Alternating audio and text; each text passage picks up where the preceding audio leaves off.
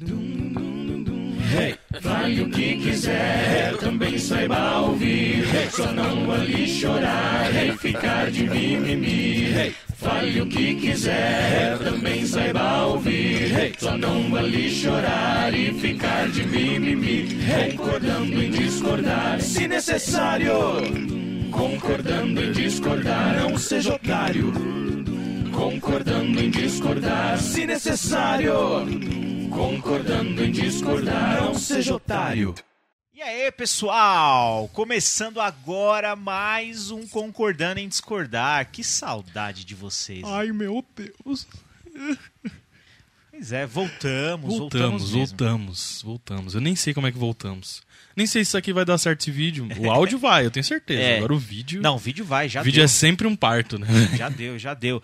É, provavelmente vocês já, assistiram. É. É, provavelmente vocês já, já assistiram aí o, o episódio que saiu anterior, que foi com o Cláudio Azevedo. Muito bom, inclusive. Top, nossa. Cláudio, um abraço pra você. Você é o cara, velho.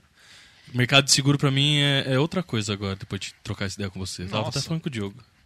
E aí, nós estamos voltando aí então. E tínhamos gravado, né? O episódio do Cláudio já estava gravado.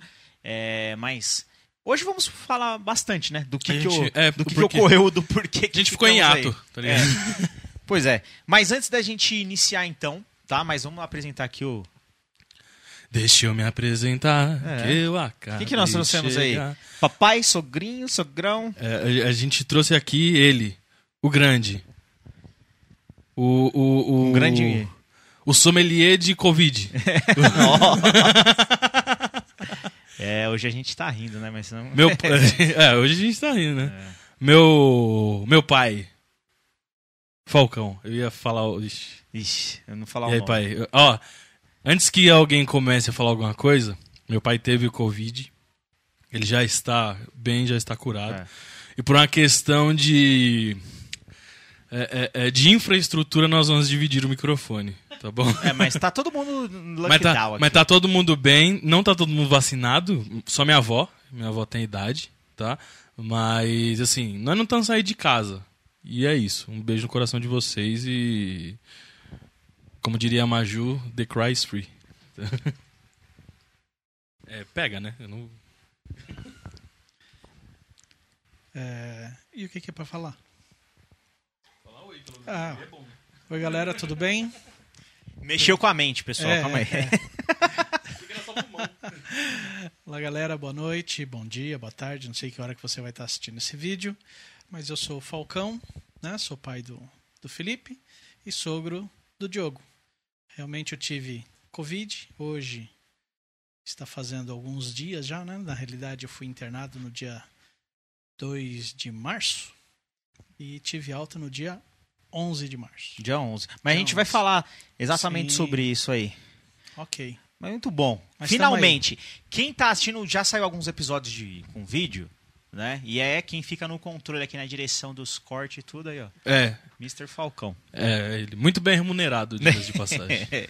É, muito bem remunerado, Ué, né? amor e carinho é uma forma de remuneração. alimentado. Mas antes da gente iniciar de fato aqui, queremos falar do nosso parceiro Global Clean, tá? É uma empresa aí que agencia diaristas. Então nesse nesse tempo Ô, vai Difícil que que eu estamos só vou ter passando. certeza ali se tá gravando. Não, tá claro. falando aí. nesse tempo difícil que estamos passando, né? A gente, a Global Clean tem colaborado muito, tem ajudado muitas famílias aí é, com relação a um serviço que é o Personal Cook. Então vai na sua casa, faz as marmitinhas da, da forma que você quiser. Tem pessoas que têm intolerância a tal coisa, pessoas que não comem, enfim. Se você decide o seu cardápio, vão lá e faz. Você congela e consegue ganhar o seu tempo aí. É, e praticidade. Não só isso também, mas trabalha em condomínios, tanto de casa como de, de prédio também. É, e numa, numa limpeza domiciliar também. Então é só você acessar o arroba Globoquim, a gente vai deixar aí na descrição, tá bom? Segue lá, acompanha lá os trabalhos. E um ponto importante, é aqui na região do ABC, então você que está ouvindo a gente e está assistindo é da região do ABC, segue lá, chama lá no, no WhatsApp, Chama lá que no chama. contato e agende o seu horário. beleza? Exato. Pelo amor de Deus. Eu vou pedir, eu vou pedir todo episódio, porque não pode esquecer. Apoie o SED. Tá? Temos o apoio. A gente tem o Apoia-se, que é o apoia.se barra sede podcast, tá bom? Ajuda a gente a trazer esse Parmalat aí para nossa casa. É, é, muito importante que você apoie para a gente continuar é, independente. A gente quer é, expandir, a gente quer comprar uma. Nem, não digo agora uma câmera, mas pelo menos uma webcam melhor. Porque a gente está fazendo o vídeo, mas vocês vê, né? Como que o vídeo às vezes fica meio. E, e, pelo menos mais um microfone, pra gente não precisar dividir com o cara que pegou Covid, né?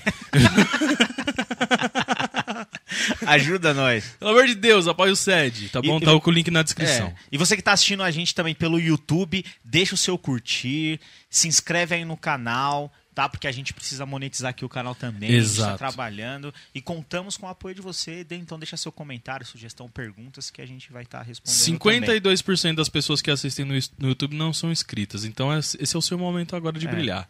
Se inscreve lá, tá bom? Outra coisa, para quem tá pedindo no Deezer, eu não sei que desgraça que acontece naquela merda daquela plataforma que eu envio e só entra no Spotify, mas nós vai resolver isso daí também, tá também. bom?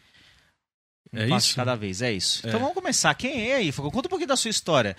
Na, de, de onde veio, né? Tem, tem bastante história para contar até a gente chegar, né? O, o que, tudo que aconteceu. É, eu tenho 49 anos. Nossa. Nasci aqui em Santo André, né? Então eu moro em Santo André já faz 49 anos. Né? É. Enraizado aqui, bicho. É, 49 anos de San Andrés. E sou casado já. Ixi, agora tem que fazer conta, hein?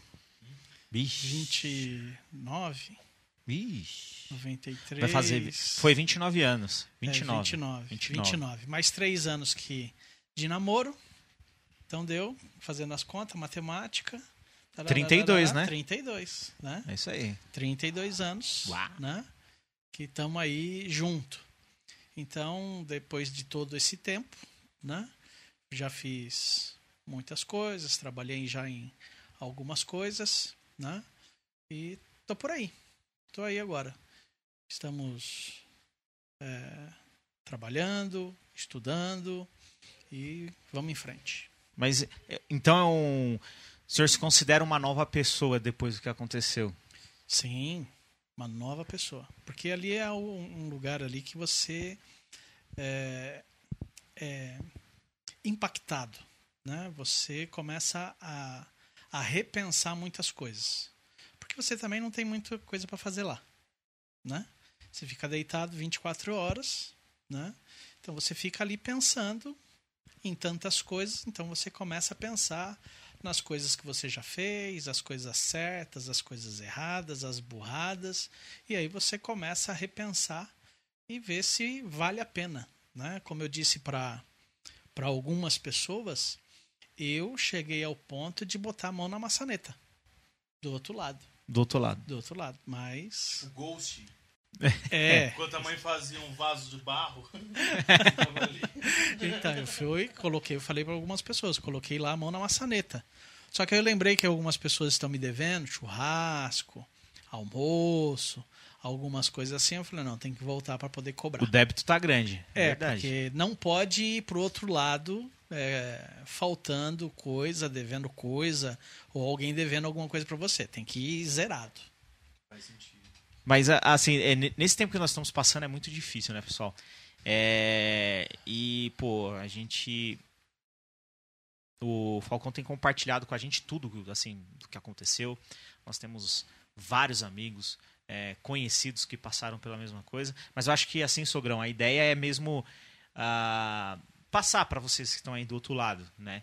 O cuidado que nós devemos ter e, principalmente, uh, também você que está numa situação difícil com algum familiar, algum amigo que esteja internado, passando por isso, é, para que você tenha é uma, uma renovação de esperança, é, é, através aqui do, do, do, compartilhamento, né, Fê? Do que, do que seu pai pode trazer aqui. É isso mesmo.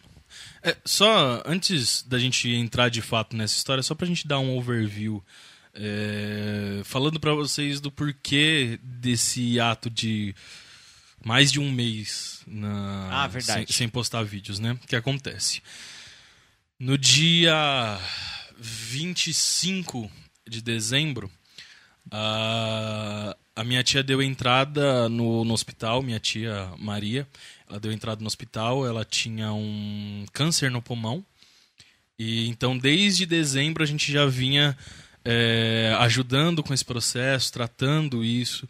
Ela ficou. Na primeira vez que ela ficou internada, foram 15 dias de internação, se não me engano, né?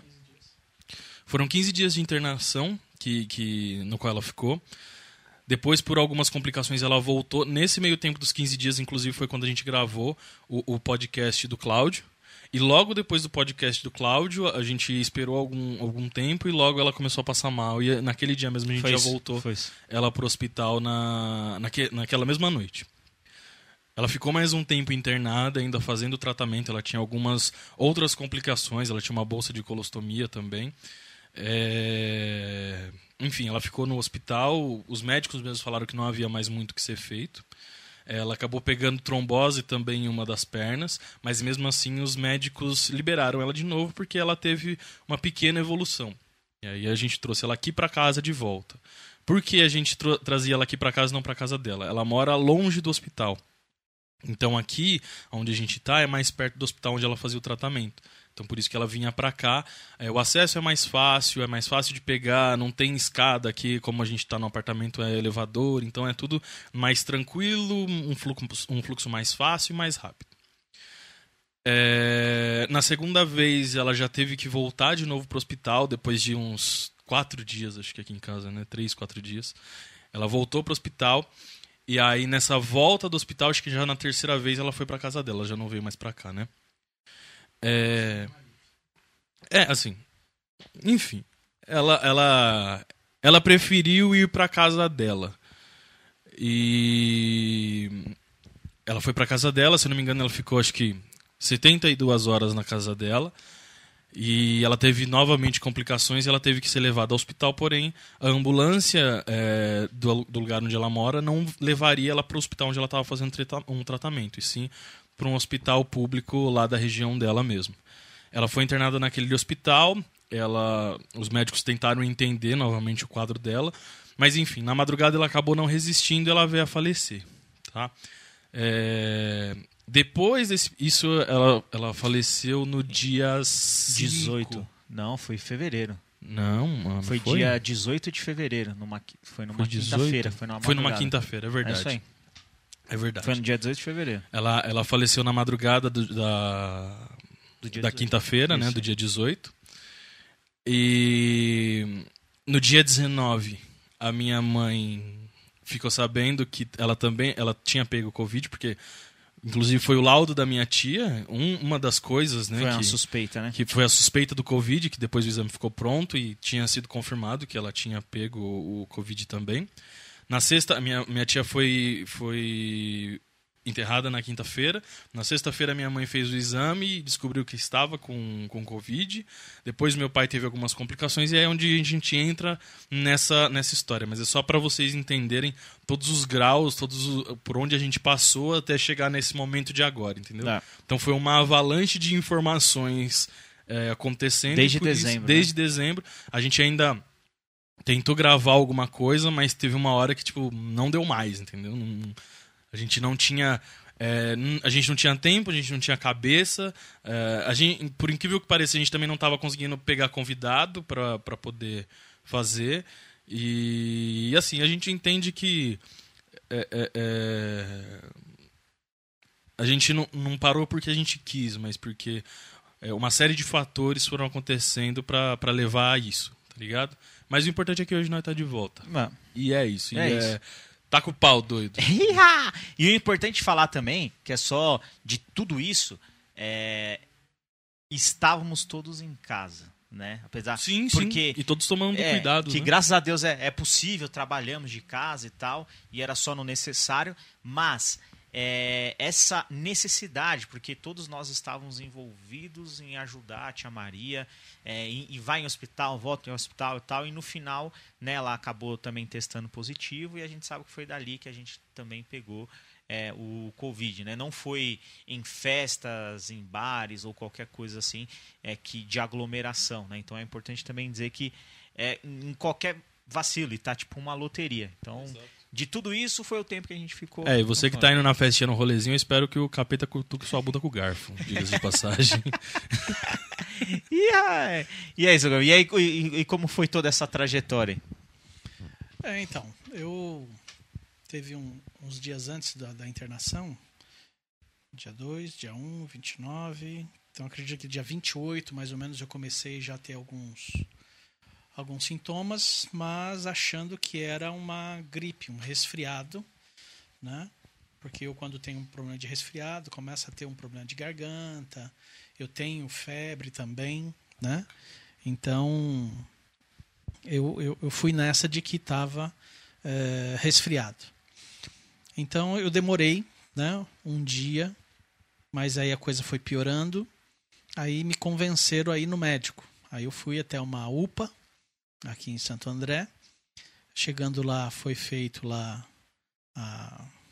Como que chama aquela primeira que faz? Triagem. triagem, né? Aí fizeram lá a medição, realmente eu estava com febre, fizeram lá o, o, o negócio lá do oxímetro, né? No dedo, estava um pouco baixo, então fui levado até o médico, o médico examinou, pediu para passar alguma medicação, ah, medicação venosa, né? Então fui ali medicado, a febre baixou, a oxigenação voltou ao normal e fui dispensado para ir para casa. Porém, no outro dia, eu estava um pouco pior. Aí voltei no médico de novo, passei por todas essas fases, novamente o médico me dispensou. No terceiro dia, eh, no terceiro dia, eh, eu voltei ao médico de novo, porque aqui em casa, eh, da sala para a cozinha, deve dar uns seis passos, sete passos. Né? O apartamento é pequeno. Só que essa distância que eu saí da sala para chegar na cozinha, eu já cheguei na cozinha quase morto. Porque eu estava muito cansado e eu não conseguia andar direito. O- mínimo esforço que eu fazia, eu tinha muito cansaço e muita falta de ar. E aí o, o Felipe até, até falou, não, tem que ir no médico e tal. Eu falei, mas você acha? Ele falou, você está quase morrendo. Né? Sutil. Bem sutil. E aí, e aí minha filha estava por aqui e a minha filha me levou lá pro médico. Voltei novamente. Só que aí eu já cheguei, já estava com 39,8 de febre na UPA. Ah, o meu- a minha oxigenação estava em 88 e eu estava muito mal. Já cheguei já no- no- na UPA, eu já não estava conseguindo andar direito e já não estava conseguindo falar de- do, do- do cansaço e falta de ar. Fui medicado novamente, medicamento para febre, medicamento para né, várias coisas ali. Vou, passei no médico novamente, mas tudo estava piorando, mesmo com a medicação. E aí o médico olhou, viu tudo aquilo lá, ele falou assim: olha, como você já vai, é o terceiro dia que você está aqui e você está muito cansado, né? Porque eu nem conseguia falar. Ele falou: então nós vamos te internar, né? Eu falei: ok, não há outra opção, né? É, e ali estava tudo normal, achando que iria ser internado ali mesmo, na UPA, porque ali, essa UPA que tem aqui em Santo André, ela tem uma área de, de, de internação.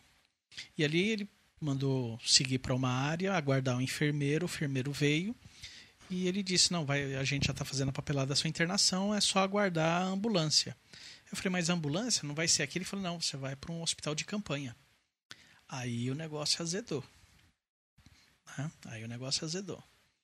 Aí deixei minha filha, minha filha veio embora para casa e eu fui levado já para a área da- das pessoas ali com Covid. Fui colocado numa sala, fui colocado numa maca, já me colocaram já oxigênio, 5 litros, se não me engano, já de, de início. Isso era umas duas horas da tarde. E aí eu fiquei aguardando a ambulância para transferência. Essa ambulância chegou, era 8 horas. Não, 7 e 30 Às 19h30 a ambulância chegou. O- a- a- o trajeto da onde eu estava até chegar na ambulância ah, dava mais ou menos uns 20 metros. Nesse espaço de 20 metros, eu tive que fará- parar umas duas a três vezes. Porque eu não conseguia andar. Né? Mesmo ali com cilindro de oxigênio, aquele negocinho todo lá, tudo ligado, mas eu tive que parar aí umas duas, três vezes. E nessa, e nessa hora, assim, do, do não conseguir andar, é só a falta de ar? O, o que que sente, assim? É, é um cansa É como se você tivesse participado, para quem, pra quem não é um atleta, é como se você tivesse participado de uma maratona, 14 quilômetros, forçado. Então, quando você passa a linha de chegada, você tá morto. E o seu, não só a falta de ar, mas o seu corpo dói, é como... Dói tudo, dói tudo. Dói partes que você nem imagina que você tem, dói. Dói da ponta do pé até o fio de cabelo. É, no meu caso, né, foram dores intensas. Aham. Mas até aí não estava doendo tanto. Né? Era mais a questão da, da, da falta de ar. É, dali, da, da UPA, eu fui levado para um outro local para poder fazer a tomografia. Para fazer a tomografia foi uma outra luta. Porque o meu estado já estava sendo, sendo agravado, né? E para fazer a tomografia, você precisa ficar deitado e colocar os braços para trás. E ainda é um absurdo, eles dizem que você não pode respirar. Ah, é, tomografia é assim mesmo. É. Na hora que vai... é, eu não sei falar. É que vai... Eu falei bater a foto. Deve ser, não sei. Mas, enfim. Tirar uma chapa. É, tirar a chapa e aí você tem que prender a respiração, né? Isso. Isso aí tá Então- fácil, né? Então, mas não- como você vai falar para uma pessoa que está com falta de ar, falar para ela que ela tem que prender a respiração, ela morre ali na mesa. É. Não tem como. É o desafio valendo. 30 segundos, É, vai. Não tem como. não, prende a respiração. Não tem. A pessoa já está sem respirar. Ela vai morrer. E ali, por quê? Ali eu já estava começando a ter as dores, né? Então eu não conseguia colocar o braço para trás. E também não conseguia ficar sem respirar, né? Porque uma pessoa que está com falta de ar, o desejo dela é respirar. É contra a, a, a- o corpo humano não, uma pessoa que está sempre com falta de ar, ela ficar sem respirar. E ali tentaram, porque até então falaram para mim, não, é cinco minutinhos. Entrou, subiu a máquina, entrou dentro, tirou a chapa, tá, beleza. Meu amigo, foi uns 15, 20 minutos, porque como eu tava respirando, o cara falou assim, mas não dá, tem que parar de respirar. Falei, filho, é o seguinte, agora é a última tentativa. Eu estou mal, eu não estou conseguindo respirar. Vai agora. Eu vou te dar aí 5 segundos para poder fazer isso. É o máximo que eu consigo ficar sem- respirar. Bom, entrou, tirou, o cara falou: não, agora deu. Tá tudo beleza. Ok. Aí outra luta, voltar lá pra ambulância. Né? Voltei pra ambulância, mais duas, três paradinhas pelo meio do caminho, aquele negócio todo. Até que cheguei, fui, fui levado pro hospital de campanha. Chegando aqui no hospital de campanha aqui em Santo André, aqui do. do, do, do ginásio Dela, Antônia. Della Antônia. Ah, fui levado para a área de triagem, né? mas ainda na esperança, porque os médicos diziam: você vai chegar lá no hospital de campanha, vão analisar ali a sua, a sua tomografia e aí vão verificar se você vai ser aceito no hospital de campanha ou se você pode ser liberado para ir para casa, né, para poder continuar o tratamento em casa por ser algo mais leve. Então você já entra naquele lugar, pelo menos eu já entrei naquele lugar naquela esperança de que eu iria ser dispensado. Então já me entraram, colocaram lá numa caminha, botaram oxigênio, 5 litros, aquele negócio, espantado porque aquele monte de gente passando mal, gente ruim, né? gente péssimo, gente melhor do que eu, gente pior que eu, gente igual que a mim, né? E fiquei ali. Quando foi mais ou menos. Isso eu cheguei lá já era umas 8, 8 e 15. Ah, quando foi mais ou menos umas 9 e meia, veio o médico. 9 e meia, 10 horas, veio um médico. E ele disse assim pra mim: Olha, você vai ficar internado. Aí a casa cai, né? Aí o desespero bateu. Aí a casa cai. Falei, mas Nossa. como? Não posso ir para casa, né? Você tenta ali, né? Mesmo sem, sem voz, mas você tenta ali dialogar Argumentar. alguma coisa, argumentar. Aí o médico falou: cala a boca, senta aí. Ele falou, não, você vai ficar, né? Porque na tomografia deu a... apareceu a Covid. Então, seu, você está com comprometimento de 50% do pulmão com Covid e mais 20% de broncopneumonia. Eu falei, uai, se não tem jeito, é fazer o quê? Aí passou ali mais aquele tempo, aí você cai em si, aí você começa a ficar meio que desesperado, você chora, né? Aí depois passa um tempinho, veio uma outra médica. Veio uma outra médica e disse para mim assim: "Olha, você precisa colocar uma máscara". Aí você já fica meio desesperado, né? Porque eu tenho claustrofobia. É esse o nome? Claustrofobia. Claustrofobia, aí, né? claustrofobia. Ah, você procura no dicionário aí e vê o nome. Mas é esse negócio aí. Klaus, eu tô vendo medo de palhaço. Ó, pra quem tá me vendo mexer aqui no celular, é porque eu tô. Eu tô publicando, alguém tem que fazer isso aqui também, né? Ah, Tô aproveitando que tá um diálogo entre duas pessoas por enquanto, então eu tô. Calma aí. mentira, ele tá desde quando o sogrão voltou ouvindo a mesma história. Falando, não aguento mais! Então, eu tenho essa, essa, essa claustrofobia. É esse aí. negócio aí. É, você procura aí. Então eu fiquei meio assim, falei, não, não vou colocar máscara, tal, pá, tá, tá, tá, tá, tá, tá. Ela falou assim, não, mas olha, é, é melhor pra você, você vai se sentir mais confortável. Claustrofobia. É isso aí, claustrofobia. É isso Ela falou, você vai se sentir mais confortável, vai- você vai ver que vai melhorar, porque aqui é só 5 litros, né? Esse, esse catéter que você tá, é o catéter simples, é só até 5 litros, então não é suficiente. Com a máscara pode ir até mais. Ela falou assim, vamos fazer o seguinte, antes de eu te levar lá pra dentro, eu vou trazer a máscara aqui pra você poder ver, você vai ver como que você vai melhorar. Aí ela foi lá, eu falei, ah, tudo bem. Ela foi lá, pegou a máscara, trouxe, colocou, ligou tudo e. Tuf, já botou 10 litros. 10 litros, aí esperou, esperou ali uns dois minutos. Ela falou: e aí, o que, que você acha? Eu falei: ah, melhorou um pouquinho, tá, tá melhor, realmente, né? Aí começou. Ela falou: então, podemos? Eu falei: podemos, podemos, mas achando que eu ia ficar ali. Aham. Aí me chegaram com com com uma cadeira de roda, me puseram nela e aí me saíram e foram me levar para uma outra ala. E aí eu fui colocado na ala C, leito 7, que era o leito de, de a ala de semi-UTI. Aí fui colocado lá, Aí veio um, um- um outro médico, né, que é o que iria me atender. E ali ele já viu uma, fez, fez umas medições tal, oxigenação ainda baixa.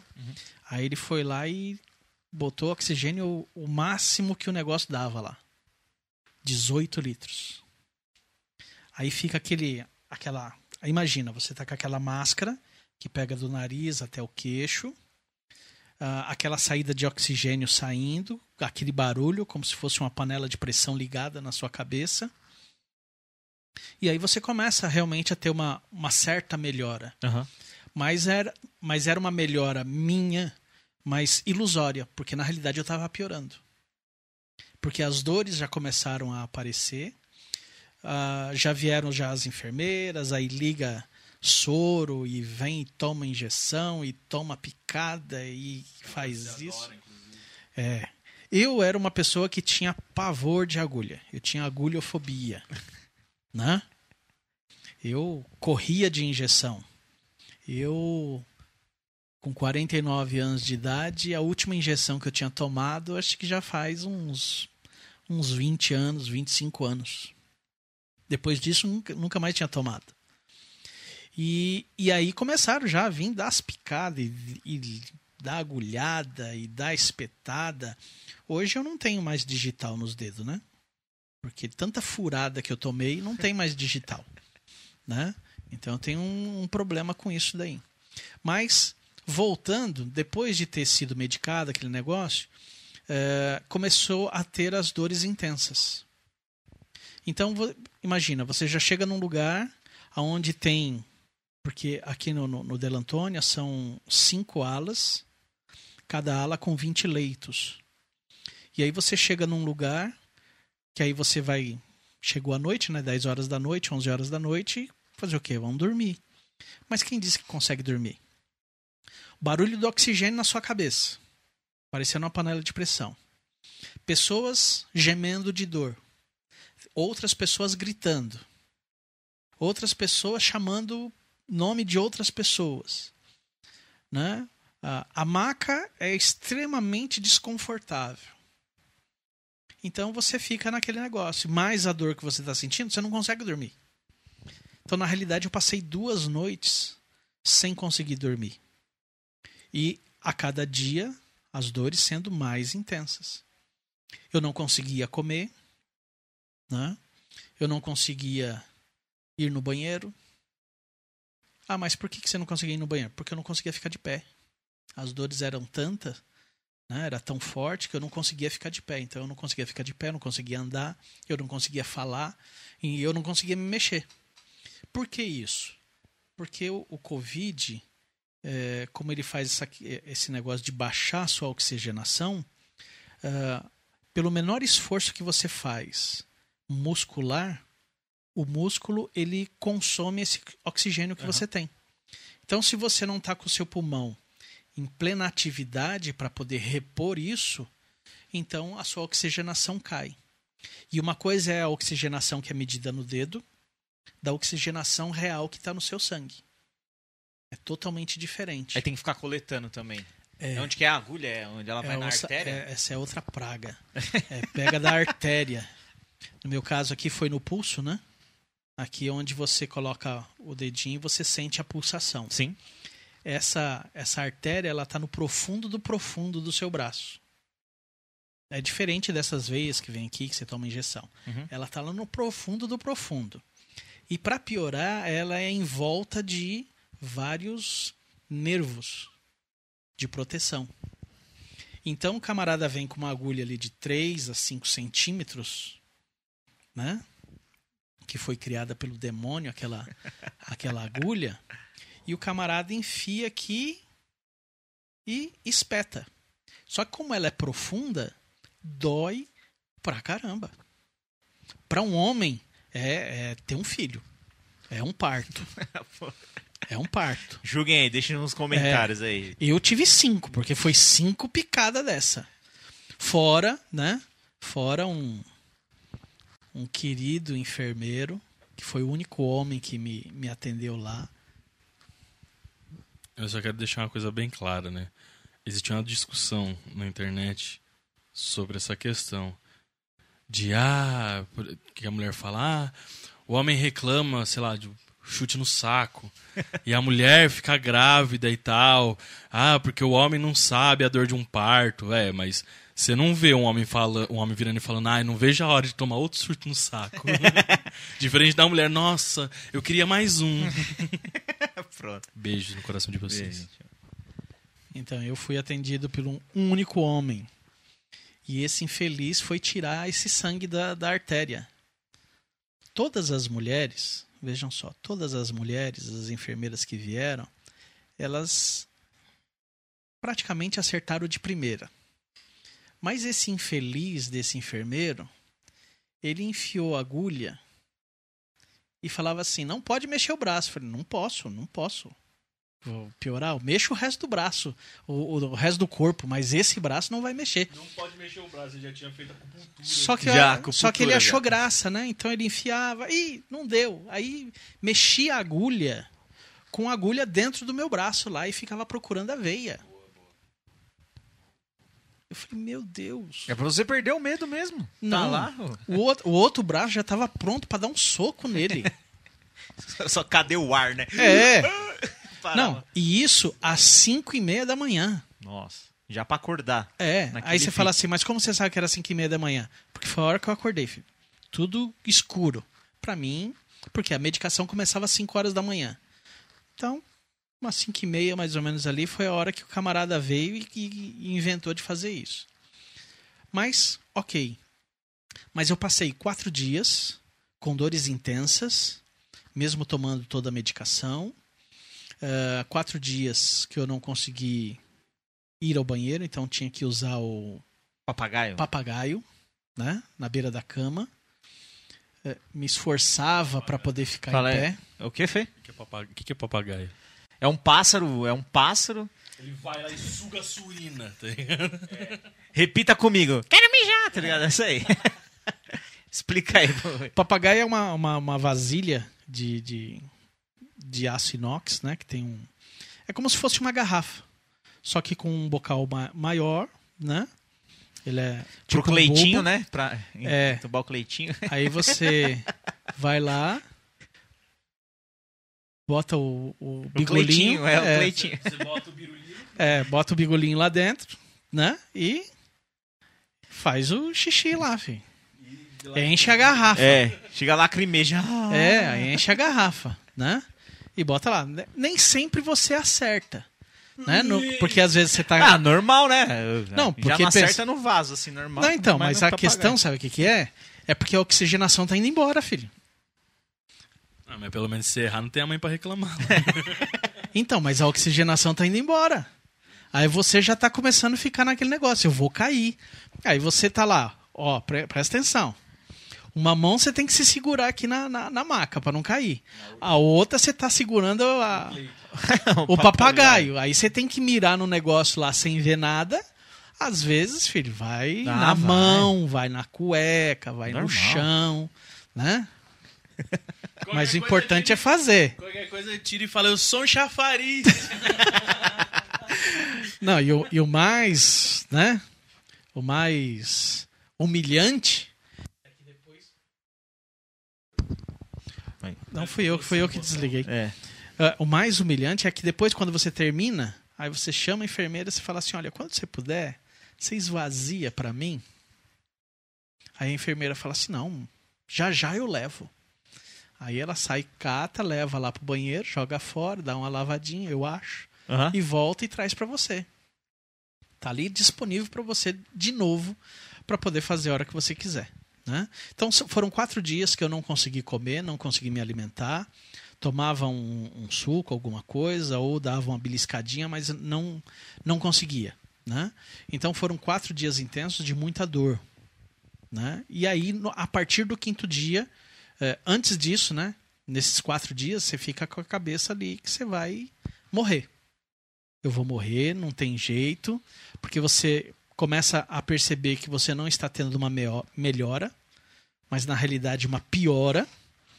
Você começa a perceber pessoas que estão do seu lado, pessoas que estavam ali, elas são têm uma piora e saem correndo com ela na maca e leva para UTI.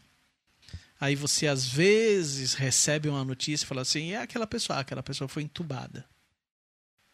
Né? Raras vezes a pessoa foi para uma outra ala porque ela melhorou. Ou quando ela vai, você fica às vezes sabendo que a pessoa voltou porque ela piorou. Ou seja, teve uma melhora, mas a pessoa lá, às vezes ela abusou, ou pelo próprio organismo houve uma piora e ela retorna. Né? Então tem todas essas, essas questões. Então, a partir do quinto dia, que aí começa a ter uma, uma melhora. E o mais interessante é que no hospital de campanha te tiram tudo. Você não pode ficar com celular, você não pode estar com, com, com relógio. Te tiram toda a sua roupa, você só fica de cueca. E aquele vestido, aquele modelito, Avental- aquele aventalzinho. aventalzinho. Que bate um vento frescor. E se você coloca ele do jeito certo, né? É aquele que fecha pela frente. Eu, como sou um pouco gordinho, aí ele não fecha todo, aí fica a frente aberta. Ou você coloca ele o contrário, né? Coloca as costas pra frente, fecha atrás e a busanfa fica de fora, É lá. né? É, bota de qualquer jeito, de qualquer jeito, né? Já tô lascado É, já mesmo. tô, já tô complicado mesmo. E fica com aquilo ali, né? Um frio, né? Porque ali no, no hospital de campanha tem aqueles ventiladores grandes, né? Que é para poder manter a ventilação do local. E querendo ou não, o negócio fica gelado. Eu sou uma pessoa que gosta de frio. Mas lá tava demais. Ali tava demais. É, tava demais ali de, de, de, de frio, mas é, tem algumas faltas, né? É, não tinha cober- cobertor. Eu só fui ter um cobertor, acho que no quarto dia, né? Então até então só tava com lençol. Então um dos motivos também para conseguir dormir era isso, porque passei três dias de frio, mas isso não era o problema. Nem percebia tanto isso, né? Por causa da, da dor. Mas foi indo, foi indo. Tinha a, a, a visita virtual, porque é um local onde você não pode ter visitas, as pessoas não podem entrar e você fica meio perdido, porque se você não tem relógio, você não tem celular, você não tem uma TV, não tem nada, nem uma janela para você olhar, é, só dava para saber que era dia ou noite porque tinha umas frestas onde entrava uma luz. Então dava para você saber ali se era mais ou menos, né? E às vezes eu sabia que era 5 horas da manhã porque era quando os enfermeiros começavam a dar a medicação. Né? Que eles diziam a, a medicação começava às 5 horas da manhã e ia até umas 10, 11 horas da noite. Então tinha as trocas de turno, né? todas essas coisas. Então, é... e assim que ia funcionando uh, o negócio. E aí, é o, o senhor contando, né? É, deve ser, eu acho que com certeza, uma pressão emocional muito grande. Porque o senhor contou ali um detalhe que foi do papagaio que a gente até brincou, porque para nós, tipo assim, pô, pegar lá o papagaio, é, é, é despejar lá o, o, o, líquido lá, né, a urina, etc, fazer isso para quem é da profissão deve ser algo normal. Né? E aí o senhor falou, putz, vou me sentir constrangido. Sim. Mas, e, e, e, e a gente vê muitos testemunhos, relatos até mesmo da, da galera da saúde, médicos, enfermeiros e etc., que estão no dia a dia, e para eles é uma situação muito forte. Então, acho que está lá e, e para nós, vamos dizer assim, meros civis, que não está nesse dia a dia, ver algumas situações, o senhor relatou aí de pessoas gritando e tal, acho que isso, além da dor, também é muito difícil ter. É, foi teve episódios assim? Sim, porque o que acontece? Ah, o constrangimento meu não era tanto com as enfermeiras, porque eu já sabia que ali já era uma realidade delas. Mas por uma questão do hospital de campanha estar cheio, não havia possibilidade de separar homens e mulheres. Então, do meu lado tinha uma mulher. Então imagina o constrangimento de eu levantar e ficar fazendo um negócio desse com a mulher do lado. Então esse era o constrangimento. Então eu tentava ir o mais para trás possível e tentar ficar numa posição na qual pelo menos né, não fosse a cabaninha né, na cara da, da, da pessoa né?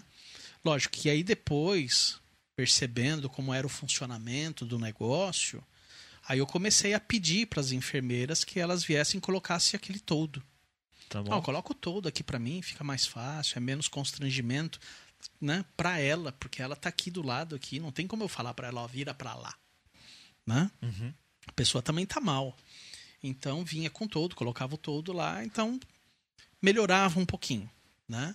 Mas havia muito essa questão do, do, do constrangimento, não só para mim, como para mulher que também estava lá, né? E tantas outras pessoas. Mesmo que seja o trampo dela. Né? Mesmo que seja o trampo dela, tá ligado? Você ficou 13 dias internado? Oh, 10 dias. Mano, ia ser 10 dias sem ir no banheiro, no meu caso. Porque eu não... Primeiro que eu não consigo fazer fora da minha casa. Começamos por aí. A não ser que eu esteja muito confortável no lugar onde eu tô pra poder fazer. Com outra pessoa me olhando, aí, aí não sai mesmo. Então, essa questão do banho, é. É, quando eu cheguei no dia 2, que eu fui para a área de triagem do hospital de campanha, teve uma enfermeira que falou assim: ó, vamos lá para você pelo menos jogar uma água no corpo para te dar uma refrescada, porque tava muito calor. Muito calor. E aí colocou aquele cilindro menor, né? Engatou lá na, no, meu, no meu catéter. E a gente foi. Ela entrou no banheiro comigo, né? Porque não podia me deixar sozinho. Tirei a roupa e tomei um banho. Eu entrei embaixo do chuveiro e saí. Me enxuguei, mas também não tinha toalha. Então me enxuguei com, com o avental que, que tava lá, o vestidinho lá. E voltei. Então já começou o constrangimento aí. A mulher entrou comigo dentro do banheiro para tomar banho. Né? Então aí saí dali e voltei. Depois disso, eu só fui tomar banho nove dias depois. Nossa. Embaixo de um chuveiro. Uhum. Até então era só aquele banho de gato. O lambi-lambi. Que o gato se, se toma banho melhor do que nós, né? Porque lá pega um paninho aqui, dá aquela passada no braço, passada no outro, embaixo do braço, na barriga, nas pernas e na, nas áreas baixas, né? Do, do, do, do, do planeta. E acabou. Pra poder fazer o número 2, ah, eu levei aí uns seis dias.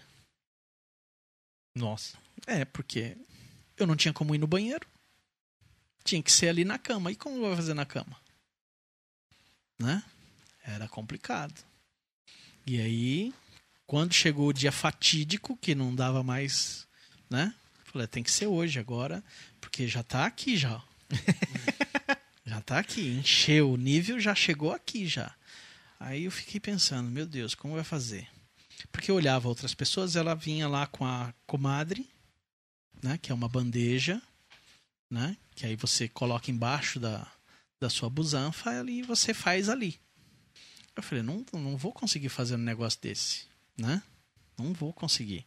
E ainda pensava, eu vou ter que fazer isso, aí vai vir a enfermeira, vai tirar e ela vai ter que me fazer a higiene. Eu falei, não vou conseguir fazer esse negócio. Aí eu pensei, tem que achar um jeito. Aí chamei uma das enfermeiras, aí falei para ela assim: Você não tem aquela cadeirinha que leva a pessoa na privada? Que tem a tampa da, Aham. da bacia ali? Sim. Ela falou: Tem. Eu falei: Você não poderia colocar um saco ali, prender naquele negócio, e aí você trazer para cá e eu sentar ali naquela cadeira e fazer ali? Ela falou: Pode. Falei: Mas não assim tudo aberto, né? Me faz uma cabaninha aqui, bota os toldos aqui, fecha, pelo menos pra eu pensar que eu tô tendo uma privacidade, né? Ela falou, não, eu, eu faço. Aí ela veio, trouxe né, a cadeirinha, botou lá, fechou, né, com, com os toldos. E ali eu sentei e Foi. Foi metade só, né? foi metade. Porque as enfermeiras, quando vê os toldos todos fechados, ela chega lá, abre e dá uma olhada para ver o que está acontecendo. Aí, meu amigo, é, o negócio trava. Trava. Na primeira. Aí cortou o rabo do macaco. né? É, aí. A primeira olhada travou, né? Mas 50% foi. Boa. Já deu um alívio. Já deu um alívio, né? Ali. Aí ela vem com aquelas. Porque também não tem papel higiênico, né? Papel higiênico é só no, no banheiro. Então o que, que elas trazem? Aquela. Como que chama? É lenço umedecido? Não, que lenço umedecido. Que lenço Ah, sei umedecido. lá, ué. Lenço umedecido, isso aí deve ser em hospital pago, né? Convênio, essas coisas. Aquela faixa. A gases. Gaze. Ah, não, combina, gases né? não. Gases é outra coisa. É gaze. Gaze. É gaze, eu achei que era sendo no plural. Gases era o que tava saindo É, enquanto ele é. tava fazendo. Gases é o que aconteceu ali na, na parte de baixo lá, né? Vem com aquela gase, aquele monte de aquela faixa e usa aquilo lá, vem com... Eu pedi pra é, molhar com, com sabonete líquido, né? Hum. Pra não... Pra não dar uma assadinha, né? Pra dar É, pra não passar a gase, porque a gase parece uma lixa, né? Ué. A hora que passar, vai. Aí não dá. Então, pelo menos um sabonetinho pra dar, né? Pelo menos um- Aham. a mudança de cheiro. Aí você vai lá, usa aquele negócio, joga lá dentro. Aí você levanta, bota a cueca e fala pra enfermeira: Acabei. Ai, pronto. Voltou, à infância. Mãe, vem me limpar. Ai, meu Deus. Aí a enfermeira vem, ela fala assim: Tá tudo bem? Você tá bem? Tá tranquilo? Tô, filha, tô. Aí ela pega ali a cadeirinha de roda, sai dali, fecha aquele saco e ela vai jogar no lixo. Aí desmonta tudo e você volta pra cama. Aí você volta pra cama já pensando: quando vai ser a próxima vez? Nossa, mas, mas pelo menos deu certo. Deu certo. Mas foi uma revolução na ala. Aham. Porque todos os homens viu, eles falaram assim: não, também quero desse jeito. Ai, pronto, tá vendo? Ficou lá pensando em engenheiro. Eles ficaram, não, eu quero desse jeito também. Por quê? Porque pro, pra uma mulher já é difícil fazer já na comadre em cima da cama. Para um homem é pior ainda. Aham. Né? É difícil. Fora que suja toda a cama, suja lençol, Aí aí, tem que- a enfermeira tem que trocar tudo, aí vira. Né? Então, desse jeito, foi uma, uma maneira que eu encontrei de, de ser um pouco mais prático né? e, e, e menos constrangedor. Mas foi ali. Foi dessa, foi dessa maneira aí. Mas foi tranquilo. Foi tranquilo. Eu. Né? Aí você tenta se segurar mais um pouco. Eu fui depois de dois dias de novo. Mas isso foi é, antes da. Mas é, foi durante, né? No total o senhor ficou 10 dias. Fiquei 10 dias. 10 dias. Sendo 6 na semi-UTI, uh, com 18 litros de, de, de oxigênio, fazendo exames todos os dias, medicação todos os dias. Começava às 5 horas da manhã e até 11 horas da noite. Nesse período de 10 dias, eu mais ou menos fiz uma conta que eu tomei aí mais ou menos umas 400 picadas certas.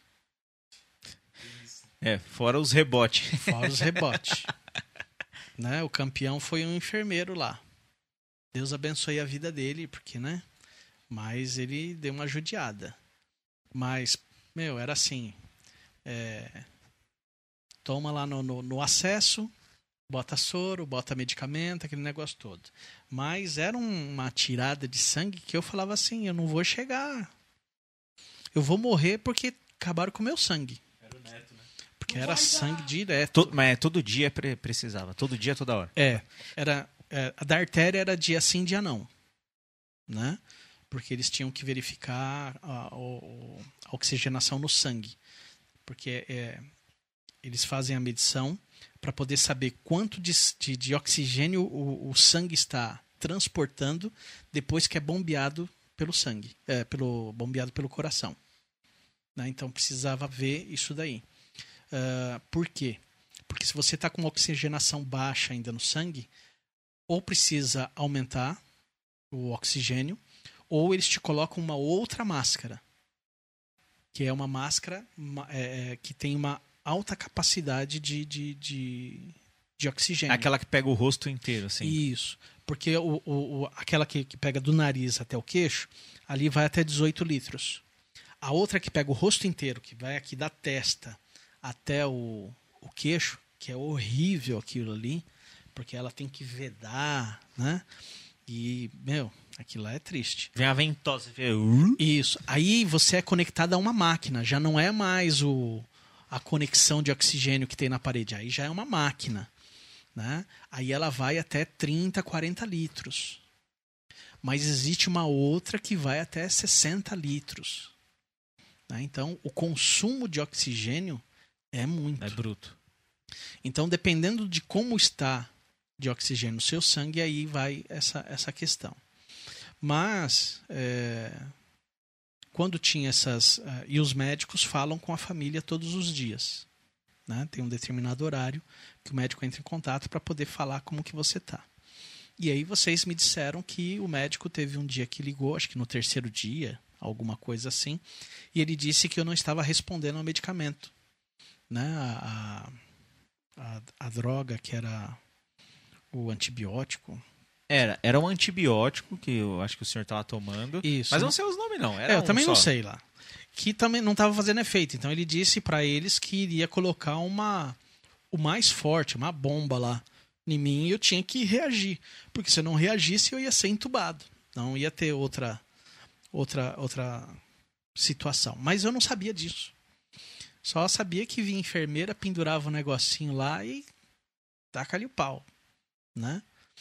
E aí, por causa dessa medicação, que era a mais forte que tinha, a droga mais forte que tinha, que eu comecei a ter uma, uma reação de melhora uh, com relação a isso. Né? Mas é, é, é importante é, dizer que no hospital de campanha, é, infelizmente, nós temos falta de profissionais. Não por culpa da prefeitura, do prefeito, dos governantes, porque foi feito lá uma concurso, um concurso público, foi chamado, mas aqui em Santo André acho que teve 50, 60% de desistência, né?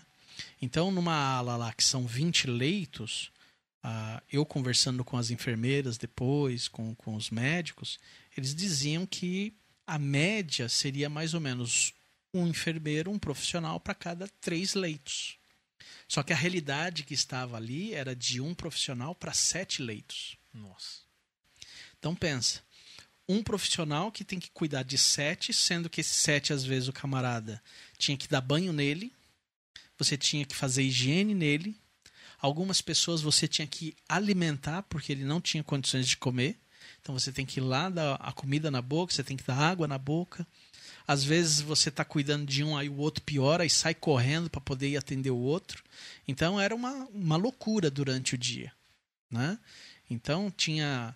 Uh, no período da, da manhã, por exemplo, quando entrava o pessoal da manhã, depois que dava toda a medicação e depois que passava o café da manhã, era aquele negócio: vamos dar banho em todo mundo. Então era três enfermeiros para dar banho em 20. Então eles se juntavam, fecha a tendinha e dá banho. Aí tem uns que tem que trocar de roupa, né? Fazer, é, trocar de roupa não, porque você já está sem roupa, né? É, trocar a roupa de cama. Uhum. Né? Então vira a pessoa para lá, vira a pessoa para cá, tira. Tem uns que coloca a fralda, tira a fralda. Então fica aquele aquele rebuliço. Então os profissionais eles fazem o possível. Te atende com, com, com maior carinho, te atende ali com, com, com responsabilidade, fazem o possível e impossível, né? Uh, mesmo por alguns internados sendo desrespeitado, né? Porque tem alguns que acham que o camarada tá num hotel cinco estrelas. De exigir. É, o cara fala, ah, mas tá pingando muito. Ah, porque tá faltando isso, não tem uma coberta, não tem um travesseiro. Porque você não me atendeu quando eu te chamei, né? Então, às vezes, os, os profissionais são desrespeitados. Então, nós precisamos é, exaltar uh, o profissionalismo dos médicos, dos enfermeiros, até do profissional que faz a limpeza. Todas essas pessoas, elas são importantes nesse ponto. Ah, mas por que o pessoal da faxina? Porque ele tem que manter aquele negócio limpo. Né? Tem que manter o lugar higienizado. O negócio, eu fiquei 10 dias, eu pude ver. O negócio é limpo o dia inteiro. É o dia inteiro passando pano no chão, varrendo, limpando, jogando água, jogando sabão, né? fazendo tudo que tem que ser feito para manter aquele negócio lá limpo. Né? Então tinha todas essa, essas questões. Né? Os profissionais são de excelência. Uh, quando nós estamos lá dentro, nós somos bem atendidos, nós somos respeitados. Né? É, tudo que tem que ser feito de um que você pode esperar de um, de um profissional. E aí é, é assim, ele pelo que o senhor fala, eu acho que essa pessoa não faz por dinheiro, né? Porque para ganhar. Não. Porque ela tem família, ela deve ter plantão, tá se expondo mais do que qualquer um, né? Sei lá, a gente vai no mercado, né? foi no caso lá da gente ter que ir ao hospital e voltar para cuidar da tia e etc. Mas você tá lá 12 horas de voltar para sua casa e tal, é, e, e, passar por esse, podemos dizer, terror, né? Todo dia. Sim. É, eu, eu digo, eu digo para as pessoas o seguinte, que esses profissionais eles não estão ali por dinheiro e eles não estão ali por amor à profissão, eles estão ali por amor ao próximo. Porque essas pessoas ganham mal, né? É, essas pessoas deixaram as suas famílias, ou se não deixaram, corre o risco de levar essa enfermidade para essas famílias, para esses familiares, né? São pessoas que trabalham 12 horas ou trabalham 8 horas, mas são pessoas que não trabalham só ali, trabalham em outro lugar. Então tem pessoas ali que têm dois empregos, né? Descansa pouco, né? O, o período que ele teria que descansar, mas ele descansa pouco porque ele foi para um outro turno de trabalho. Então o nível de estresse que esses profissionais estão é muito grande. Para ele poder ter uma folga de dois, três dias, isso vai quase o mês inteiro. Né? Então são profissionais que já têm o problema de pegar um meio de transporte. Né? Por quê? Porque quando, é, por exemplo, na hora de ir embora, um profissional vai sair 10 horas da noite para poder. Acabou o turno dele, 10 horas da noite, ele precisa ir embora para casa. É, vamos imaginar agora nessa situação. Né? É, não está tendo circulação de ônibus após as 22 horas. E o camarada, o profissional, não tem um carro para poder ir embora ele vai fazer o que? Ele vai chamar um Uber. Houve casos de enfermeiros que depois relataram isso para mim num próximo turno quando ele voltou, que eles ficaram uma hora, uma hora e meia esperando um Uber. Por quê? Quando o Uber percebe que a chamada é de um hospital de campanha, eles cancelam. Por medo de estar recebendo um profissional e de repente ele ser infectado com isso. Cara, Tenso. Você se sente, eu tô aqui, mas eu tô sendo rejeitado. É pesado. Exatamente. Então, às vezes, eles ficam lá uma hora, uma hora e meia esperando que um, um motorista de Uber se compadeça né? e aceite o, o- a corrida.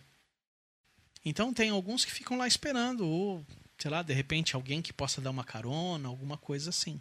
Né? Então, acho que o, o- os governantes da cidade, prefeito, vereadores, né? inclusive vereador que eu conheço, Edilson, tenta fazer alguma coisa para esses profissionais. Né? Um meio de transporte, alguma coisa, van, sei lá. Centraliza em algum lugar para que eles possam ser transportados. Porque é, é, é triste você trabalhar ali 10 horas, 12 horas num turno e na hora de você ir embora você passar por esse perrengue ainda Que você tinha que estar descansando. que você teria tá- estar descansando, você está lá esperando um transporte para poder ir embora. Já que não tem ônibus, né? não, não circula, porque eu acho que isso é uma coisa que poderia até ter pensado junto a esses profissionais. Se eles saem 10 horas, o ônibus encerra às 10 horas, como que eles vão embora? Né? Encerra os ônibus às 11, encerra os ônibus à meia-noite, alguma coisa assim, né? Porque eles precisam ir embora. E como eles já ganham mal, ainda vai ter que pagar ainda o Uber faça alguma coisa que eles possam ter um transporte gratuito. Eles já estão lá na linha de frente, já estão se arriscando, né? É, são profissionais ali que já se infectaram e continuam ali, ah, mesmo vendo toda essa, essa, essa coisa horrível, né? Porque um profissional da, da enfermagem, médicos, eles são treinados para poder lidar com a situação, mas eles não estão preparados para a morte na cabeça deles é o seguinte: eu vou tratar dele, eu vou cuidar dele, ele vai melhorar e vai embora para casa. Só que hoje não é essa a realidade. Há muitas mortes e a cabeça de um profissional começa a ficar abalado. Eu vi muitos profissionais chorando. Por quê? Porque ele perdeu muitos pacientes. Né? Teve um dos dias, no oitavo dia que eu estava lá, que eu fui transferido da ala C para a ala E. Em um dia, quatro pessoas morreram. No momento que o senhor estava lá. Que eu tava lá. Então você está conversando com a pessoa que está do seu lado, porque não, não tem muito o que fazer, né? Então às vezes você começa a bater papo. Então você conversa com uma pessoa aqui do lado. Aí por causa da medicação você acaba cochilando. Aí quando você acorda, você olha lá, a pessoa está morta. Não é? E por uma, por, e por, por uma questão de Caraca. protocolo da, da Covid, o corpo não é retirado de imediato. O corpo fica ali porque ele tem que receber um, um tratamento, né? Uma, sei lá, dizer, desinfecção, sei lá como. Desintoxi- É, entendi É, que o senhor. Tem que é um- preparar lá, Tá bom. né? Porque tem que tirar toda a roupa, tem que colocar dentro de um saco, é, preparar todo o, o lugar para poder sair com o corpo dali. Então, para quem está lá também é estressante, porque você tá ali com um morto do lado. Que você conversou agora há pouco. Aí sai daqui. Aí passa um pouquinho, o outro do lado morre. Aí passa um pouquinho, da frente morre. Passa um pouquinho, o outro morre. Você fala assim: vai chegar a minha vez. Só tá errando o alvo. Então tem que tomar cuidado. Então é estressante, não só para nós que estamos internados, que estivemos internados, mas principalmente para o profissional, porque ele está vendo aquilo ali todos os dias. Muito tenso. E um, um- um negócio interessante é que eu via que, em alguns momentos, quando eu estava lá na ala C, eu via que eles fechavam a cortina. Né? Então, durante o dia, eu via lá que fechava a cortina umas quatro, cinco vezes. Eu falei, mas o que, que acontece? Será que é porque estão limpando? Será que é porque está dando banho nas pessoas? Será que é porque está fazendo alguma coisa e eles fecham a cortina? Aí lá nessa ala E, que eu fui perguntar para o enfermeiro, mas por que, que vocês fecham? Aí ela falou assim: é porque a gente fecha porque vai passar um, um morto. Então a gente fecha que é para você não ter essa visão e ficar abalado com essa situação. Caraca. Eu falei, rapaz, se todas as vezes que fechou aquela cortina foi um morto que passou, morreu muita gente aqui. Muita gente. Aí você começa a pensar: eu estou deitado numa maca que possivelmente alguém já morreu. Né? Essa maca não foi colocada aqui, criada aqui para mim. Alguém, muitas pessoas já deitaram aqui. Muitas saíram, mas também muitas morreram.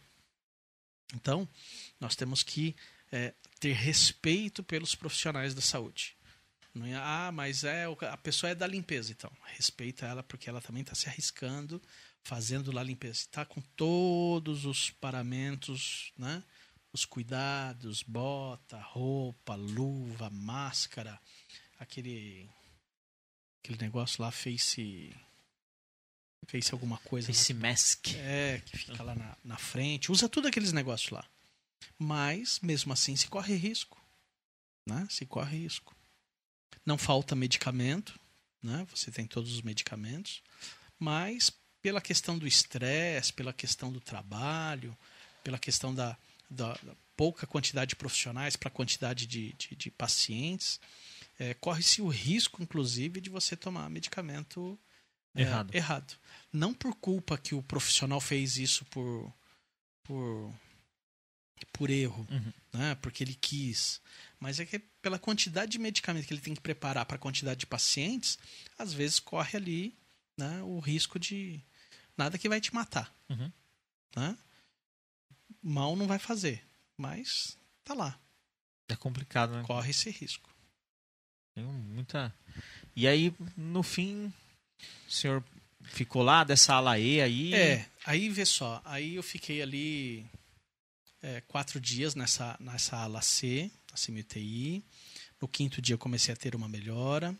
No sexto dia, é, a, a fisioterapeuta veio, aí pediu para mim fazer algum exercício, mas bem devagar, porque ainda me sentia um pouco cansado.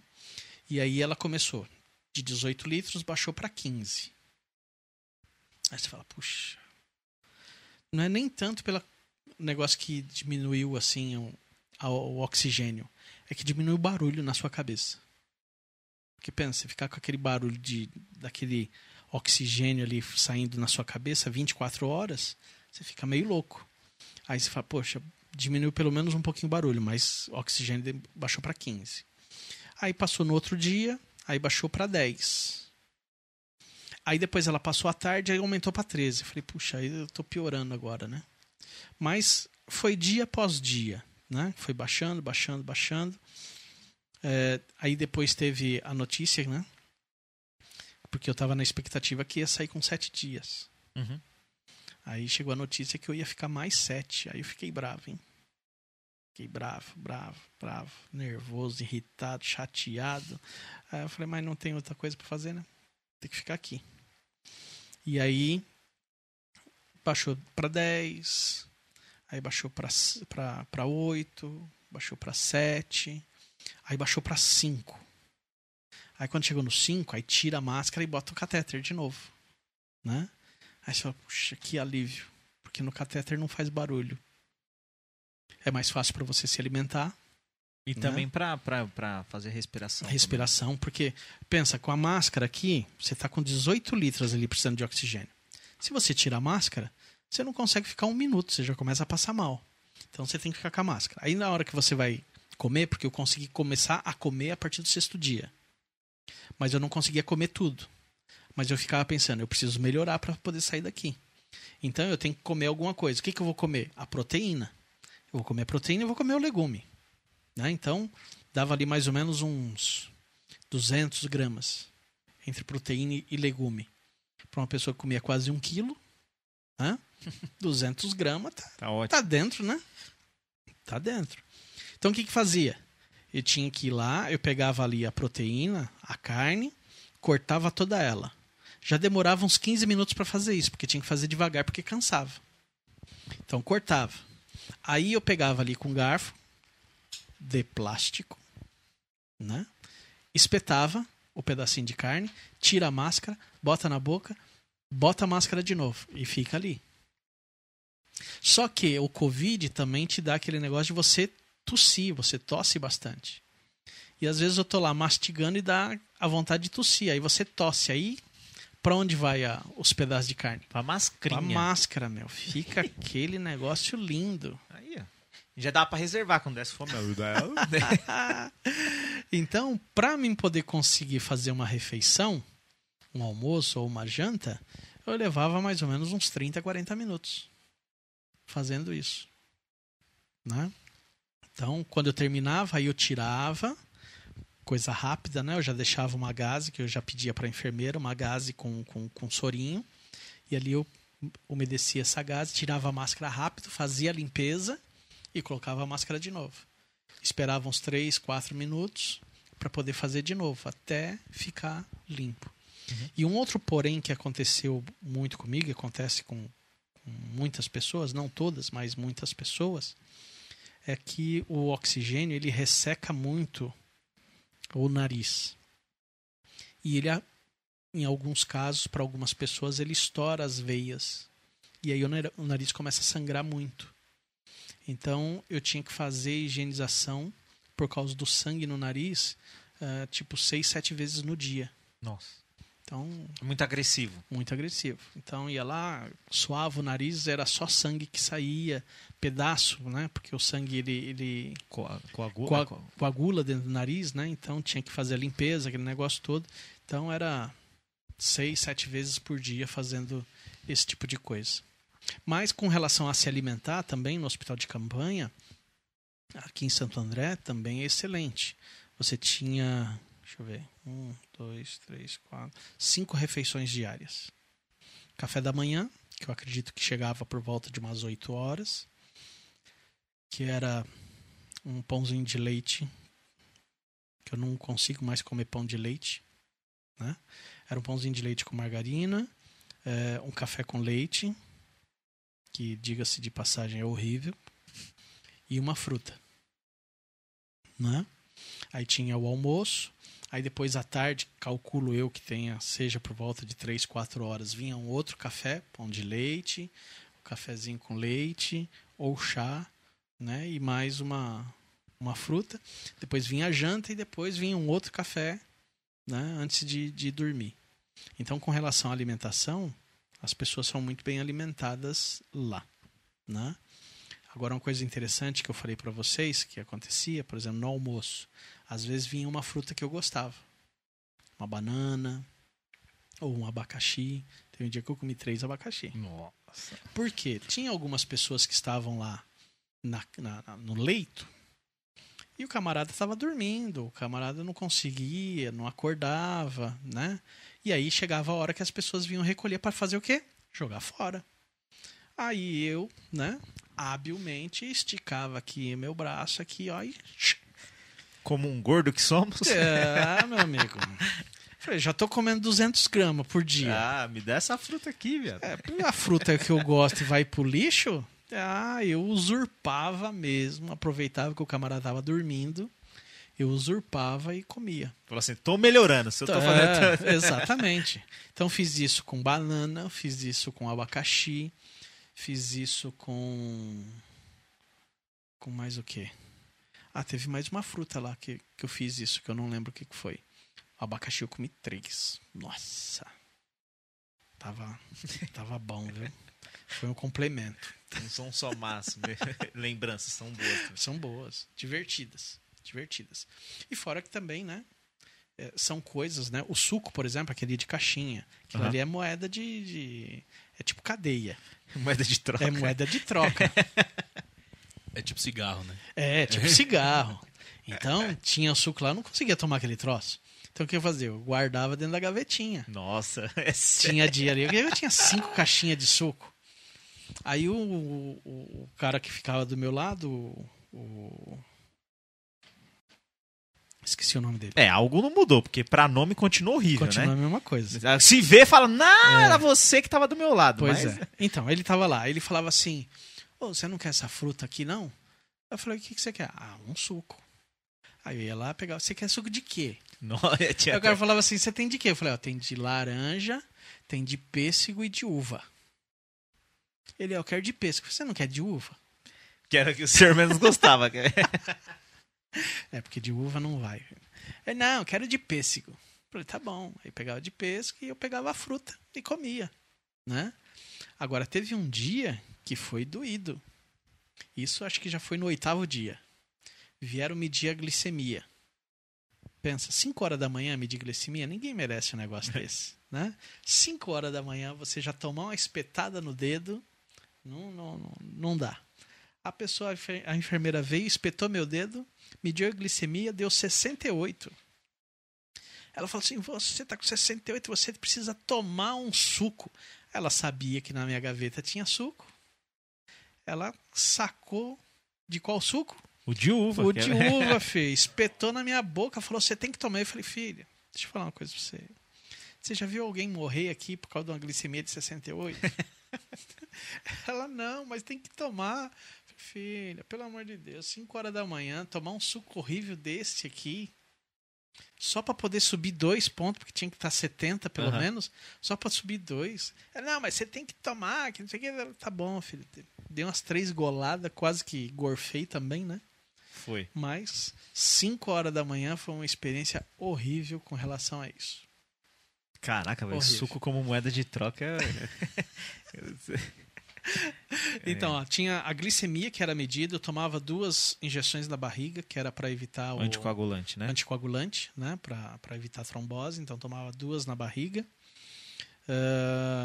Ah, teve um dia que a moça falou assim: Nossa, não tem mais onde aplicar, né? Tá tudo roxo. Falei, filha, barriga tem, pode procurar aí que não, Vai, não vai faltar. Não vai faltar, não. local. Espeta aí. Né? Mas chegou um ponto que eu tava com os dois pulsos roxos, barriga toda roxa. Ah, o, o, o, acesso tem que ser trocado a cada quatro dias de local. Né? Então estava nesse local aqui, no, no, no braço esquerdo. E aí depois colocaram aqui na, na minha mão. Que doeu pra caramba. Inclusive a, a enfermeira que foi colocar, acho que ela tinha brigado com o namorado. Rapaz, eu sofri, hein? Porque ela deu uma espetada aqui que eu falei, meu Deus do céu. Vou ter que cortar a mão fora agora. Mas colocou lá. Colocou, beleza, ficou quatro dias. Na realidade, quando chegava no quarto dia, a enfermeira queria tirar. Eu falei, não, você sabe, né? É difícil de achar uma veia em mim aqui, que as veias somem, porque eu tenho pavor de agulha né? Aquele negócio todo, ela é verdade. É difícil achar uma veia, as veias é fininha. Falei, então, deixa aí, filho. Mexe não, só dá uma mudança no negócio aí. Meu, você tem que evitar a espetada, né? Evitar a espetada. Porque eu tenho, eu tenho um problema. É, fica na minha memória o registro da última dor que eu senti.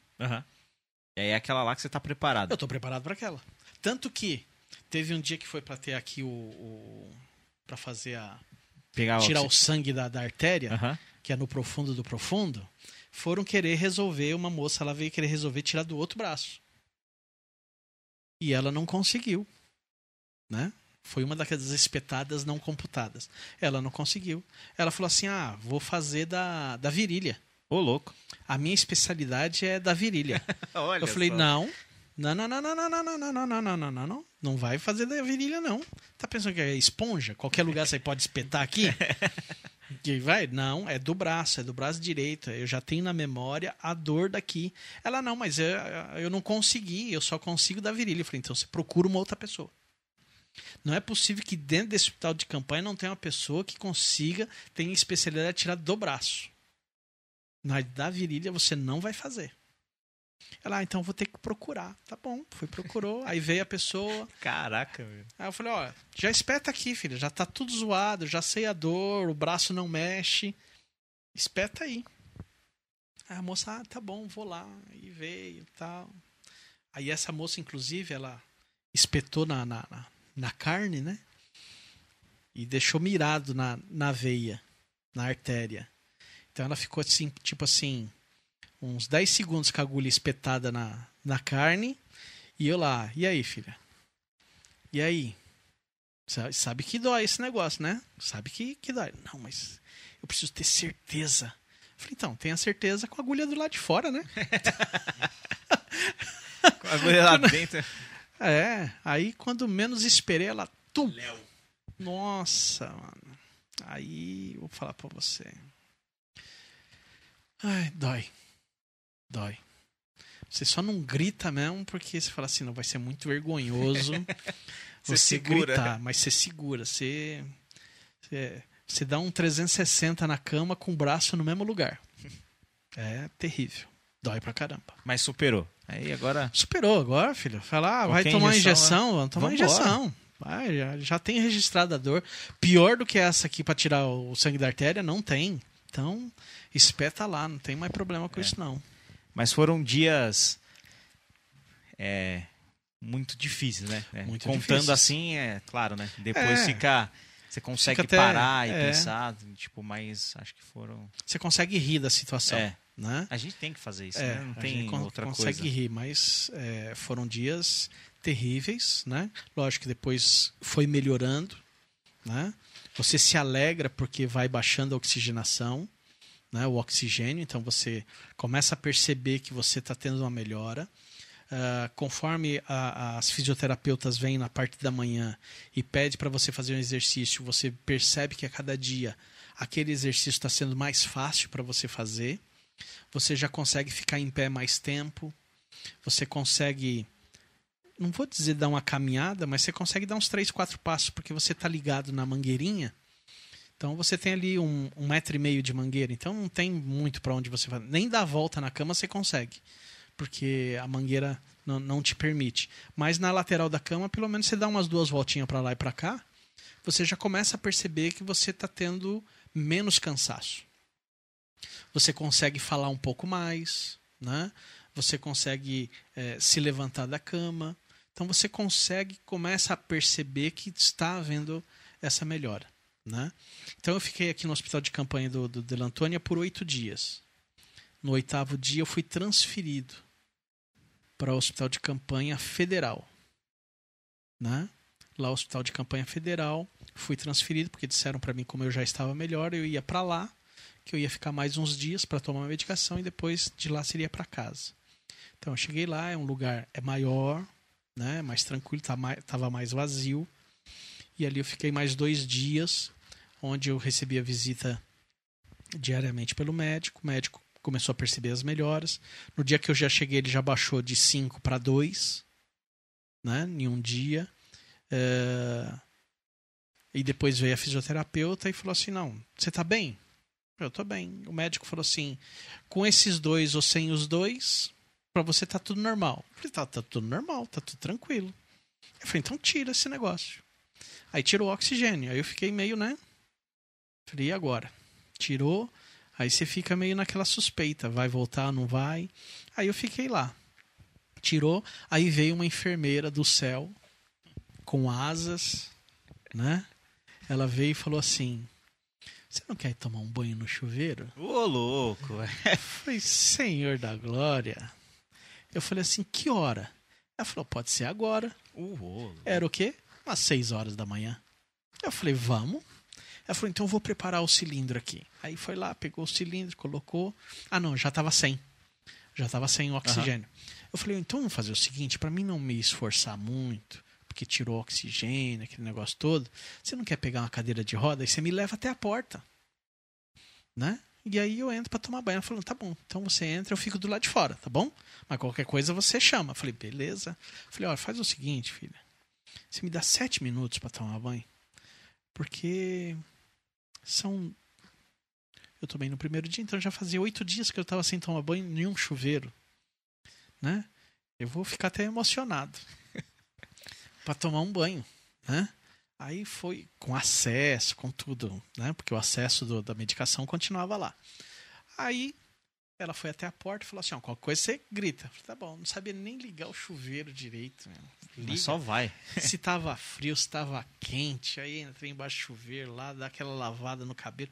Porque o cabelo estava o ó. Né? Era puro óleo. Puro óleo. Dava pra. Ah, faltava dar uma óleo. hidratada aqui, Nossa, gente. faltava. o óleo que saía do cabelo, assim, dava pra pegar assim pra fazer comida, fazer um arroz. Nossa. Que, meu Deus, tava coisa medonha. Mas fiquei lá, acho que uns 7, 10 minutos embaixo do chuveiro lá. Né? Você joga uma água, você nem acredita que tá embaixo do chuveiro. Aí você joga lá um sabonete, um shampoo lá, dá aquela lavada, lava o- as áreas baixas, aquele negócio todo, depois se enxuga, aí bate na porta e fala, ah, que maravilha. Aí bota na cadeira de novo e me levou de volta, né, pra lá. Aí depois, nesse mesmo dia, acho que no final da tarde, tomei um outro banho de novo. Né? Aí você começa a dar uma animada. Você fala, pô, legal, consegui tomar um banho em sete minutos sem ficar cansado. Uhum. Né? Então você começa a ter uma, uma certa animação. E aí no outro dia o médico veio, no, no décimo dia, veio de manhã. Aí ele me examinou, fez tudo que tinha que fazer lá. Aí ele falou assim: olha, é, não há lógica. Isso foi numa quinta-feira, né? Foi na Uma quinta-feira. quinta-feira que eu fui. que eu tive alta. Era umas 10 horas da manhã, 11 horas, sei lá. E ele disse assim: olha, não há lógica eu te segurar aqui até domingo só para você tomar uma medicação. Né? Que era. Que era esse. Como chama? Antibiótico. É, tem um, tem um o antibiótico e um outro que o senhor tá tomando até hoje. né? Isso. É, o antibiótico. Ele falou assim: não, não há justificativa para te segurar até lá. Então o que, que eu vou fazer? Eu vou te dar alta. O interessante é que quando o médico chega ele começou a falar essas coisas, sua ansiedade é tanta que eu não, eu não entendi que ele falou que, eu tinha, que eu, ele ia me dar alta. Ele falou: vou trocar sua medicação para uma medicação que você possa tomar na sua casa, via oral, né? E você vai tomar por 10 dias e um outro medicamento que você vai tomar por 60 dias. Tudo bem? Tudo, tudo bem. Aí ele foi embora. Quando ele foi embora, eu chamei a enfermeira. Eu falei, enfermeira, você estava do lado dele? Traduz o que ele disse. Ele falou, você está de alta. Uh, o quê? Eu falei, pelo amor de Deus. e quando? Porque pensa, você está num lugar há 10 dias. Você não vê sua família pessoalmente. Você não sabe que hora é. Você não sabe se é dia de noite. Você está todo perdido. Quando a pessoa chega e fala assim, está de alta, você fala assim, minha família já está na porta. Tá esperando. Já está esperando. Ou seja, é 10 minutos eu já tô indo embora. E rodou, hein? Meu Deus. Ah, e eu falando assim, mas já avisaram minha família? Não, já tá avisada, com certeza já sabe. Falei, não tá, filho, não tá. Não tá, não tá, não tá. Ou seja, veio a visita virtual, acho que era umas duas horas da tarde. Pensa, das 11 às duas horas da tarde. Falei assim, ó, tô de alta, gente, que vocês não estão aqui ainda? não, mas a gente não tava sabendo. Falei, então tá sabendo agora, vem pra cá. Isso duas horas. Que hora chegaram lá? Cinco horas da tarde. Porque Ah, minha pô. filha tinha que passar pelo médico, tá? Tinha, É, tinha. tinha consulta, aquele negócio. Exato, todo, tinha né? que terminar o- É, as tarefas pois é, diárias. Pois é. Chegaram 5 horas da tarde. Por quê? Tinha que levar a roupa pra me vestir, não dava pra mim sair de cueca. Apesar que eu tava disposto a sair de cueca. Ah, Tava disposto. Aham. Tira o vestidinho aqui, eu saio correndo de cueca. o cabelo já hidratado, Nossa. tudo. Aí chegou lá, aí chegaram com a roupa, coloquei a roupa. Falei, ah, beleza, né? É só tirar o acesso e acabou. Ela falou assim: não, tem que fazer um. Um Um outro teste, não foi o que o senhor fez? swap. Swap é aquele do cotonete que enfia no, no Uhum. nariz, né? Que cutuca o, o cérebro No cérebro. né? Vai lá no fundo, lá cutuca o cérebro. Aí eu falei, tudo bem, filha, esse é o que falta para poder ir embora, então vamos fazer. Aí deitei, ela fez o exame, tudo, aí veio e tirou o acesso, né? Última dor, tirou o acesso. Falei, e aí, posso ir embora? Ela só precisa aqui de uma assinaturazinha aqui, mas é coisa rápida. Sentei na cadeira de roda e vamos. Saí de lá era 5 e meia. Pra quem foi avisado que, ia ter, a- que teve alta às 11, 5 e meia foi moleza, né? Aí a minha filha falou assim, e agora? Eu falei, agora? Vamos embora. Vai, vai, vai, vai, É. vai, vai, acelera, acelera, acelera. Ela assim, mas eu vou por onde? Eu falei, "Eh, sobe aqui, filho, direita, direita e pronto, vamos embora daqui, eu não quero mais ficar nesse lugar aqui, né? E aí foi, foi assim, Deu essa né? história. Toda, toda, todo esse negócio. E aí, depois disso, recuperação diária. Né? A cada dia é uma melhora que se tem. Inclusive, você tá atrasado pra tomar seu remédio. É, tô atrasado? Nossa, é mesmo. Enquanto falamos aqui. Puxa, Mas 37 não, minutos não, é de só pra atraso falar quão remédio. melhor ele está. Tô É. até... Mas é uma, é uma vitória a cada dia. Cada dia se melhora um pouco. Né? O meu cansaço cessou depois de um cinco dias que eu estava em casa. Né? É, cansaço, já comecei já a andar um pouquinho mais, começar a andar um pouco mais rápido, começar a se alimentar um pouco melhor. Né? É, tive que permanecer 14 dias ainda isolado, porque é, eu não estava mais com sintomas, porém eu ainda estava transmitindo, né? Então fiquei em casa, usando máscara, aquele negócio todo. Uh, foi melhorando dia após dia. E faz um, um dia, dois dias que eu estou saindo de casa, né? Então hoje eu fiz um teste, andei quase um quilômetro, né? Que eu fui até o Delantônia para poder pegar o resultado do exame. Foi. Mas cheguei bem, né? Eu, eu medi pelo, pelo relógio aqui, o batimento cardíaco deu pico de 144. Mas tô bem, tô, tô legal.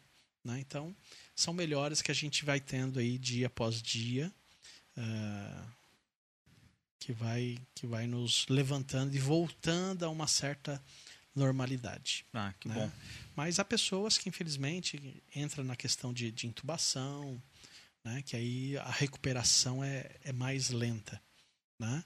Graças a Deus não tive nenhuma sequela. Há pessoas que saem com sequelas, pessoas que saem com uma certa paralisia, há algumas pessoas que não conseguem andar, têm que reaprender a andar. Tem pessoas que não conseguem ficar mais sem oxigênio, aí volta para casa com cilindro de oxigênio, porque o camarada, o pulmão não, não foi reativado, então vai viver para o resto da vida com aquele, com aquele cilindro. Então são, graças a Deus, eu tive uma, uma boa recuperação sem sequelas. Um vencedor. Um né? vencedor. vencedor. Exatamente. Não só eu, mas todo mundo, né? É, não só eu sofri, mas a família toda sofre, né? Mas é uma recuperação é, de cada pessoa. Bom. É, ô, pessoal, então muito bom. Não sei se tem mais alguma pergunta. Ah, não, não, não é nem essa questão de pergunta, né, cara? É mais. É é mais para ficar como, como aprendizado mesmo, né? A gente teve aqui a experiência de uma pessoa que passou por lá. E, bom, se você está ouvindo a gente e você tem algum familiar que que está passando por esse tipo de problema, é muito é muito complicado mesmo. Principalmente, eu sei que na rede particular, digamos assim, né, para quem não está entubado, tá com celular, você consegue falar com o familiar. O que eu não sei se é bom ou muito bom ou muito ruim, porque eu sei que lá dentro existem momentos também de crise de ansiedade, de pânico, então a pessoa está relatando isso para você é muito complicado. Mas eu também sei que você esperar o dia todo por uma ligação do médico ou do seu familiar também é, é, é muito, é muito ruim Entendeu? Por um lado é bom porque você fica sabendo só o que você precisa saber. Mas por outro lado, é, é, muito, é muito ruim porque você não sabe quando isso vai acontecer, você não sabe qual a notícia que vai, você vai receber, você não sabe se a pessoa está melhorando ou se ela está piorando. É, tem dias que a ligação é feita 11 horas da manhã, tem dias que ela é feita 5 horas da tarde. Então, essas questões são muito, muito, muito, muito complicadas.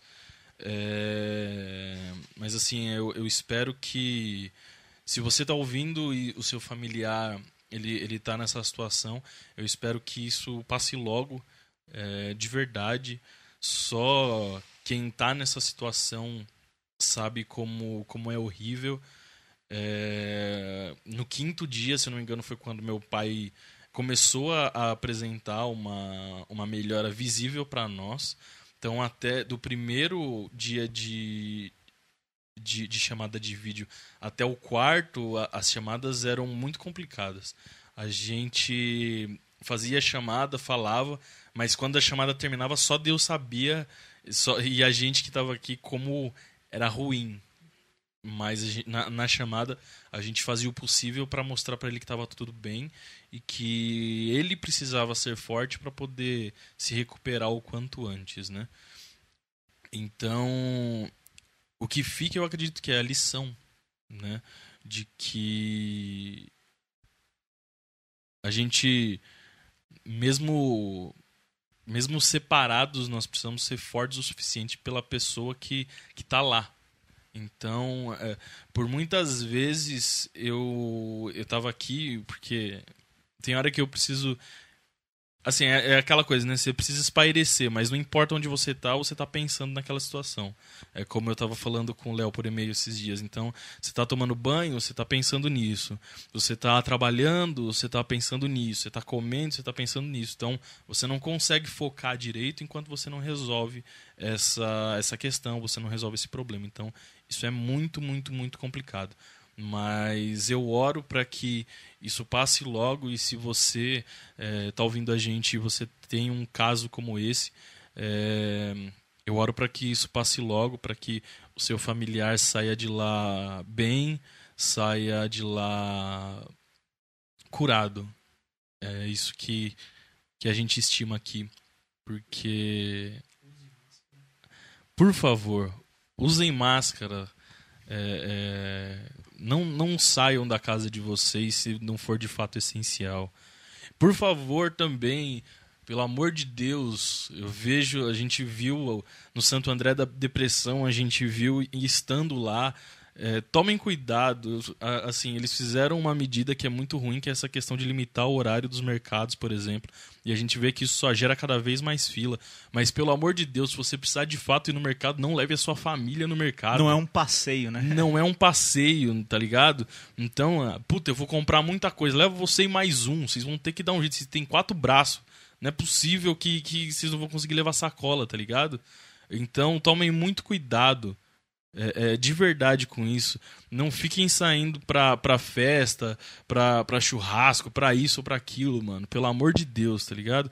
A gente tá falando, infelizmente, a, a, nós aqui em casa, nós nos cuidamos, inclusive porque nós temos a minha avó, é, que é o grupo do grupo do grupo do grupo de risco.